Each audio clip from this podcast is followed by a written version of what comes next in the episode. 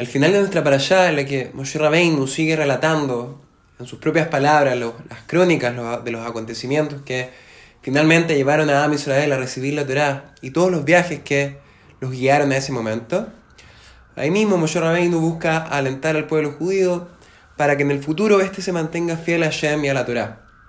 Esto a pesar de todas las circunstancias, muchas veces poco favorables que estos tendrían en su futuro, en el devenir. Incluso si esto implicaba enfrentarse a naciones mucho más poderosas y numerosas que ellos. Y fue con este objetivo que Moshe Rabbeinu dice algo muy interesante y que por lo menos a mí me llama mucho la atención. Así Moshe le dice al pueblo, porque vosotros sois el más pequeño de todos los pueblos. Am Israel sin duda es un pueblo pequeño en número. Lo fue en sus comienzos y lo sigue siendo hoy. Obviamente esto nos, nos fuerza a preguntarnos cómo una pequeña minoría puede lograr la misión divina que se nos encomendó, o cómo tan pocos pueden influir sobre tantos. Más aún, considerando que cada día nuestros números son menos alentadores. Las guerras, la asimilación y el mundo moderno han presentado un tremendo desafío al pueblo judío. El Rebe tenía una explicación muy atingente a estos tiempos. Para estos efectos, él mencionaba el poder de la energía nuclear del átomo. Y dado que la humanidad ha aprendido a liberar el átomo, podemos entender que el tamaño no siempre es un indicador del poder. Con el átomo, una vez que aprendimos a acceder a su energía latente, hasta la más pequeña partícula de materia puede generar una fuerza increíble.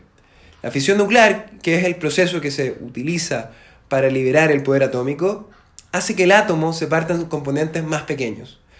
Como Yehudim, esto nos enseña una tremenda lección. Y así, si realmente queremos liberar nuestro infinito potencial latente, la forma de hacerlo es quebrantando el ego en pequeños pedazos, lo que permite que nuestra esencia divina interior brille en su máximo potencial.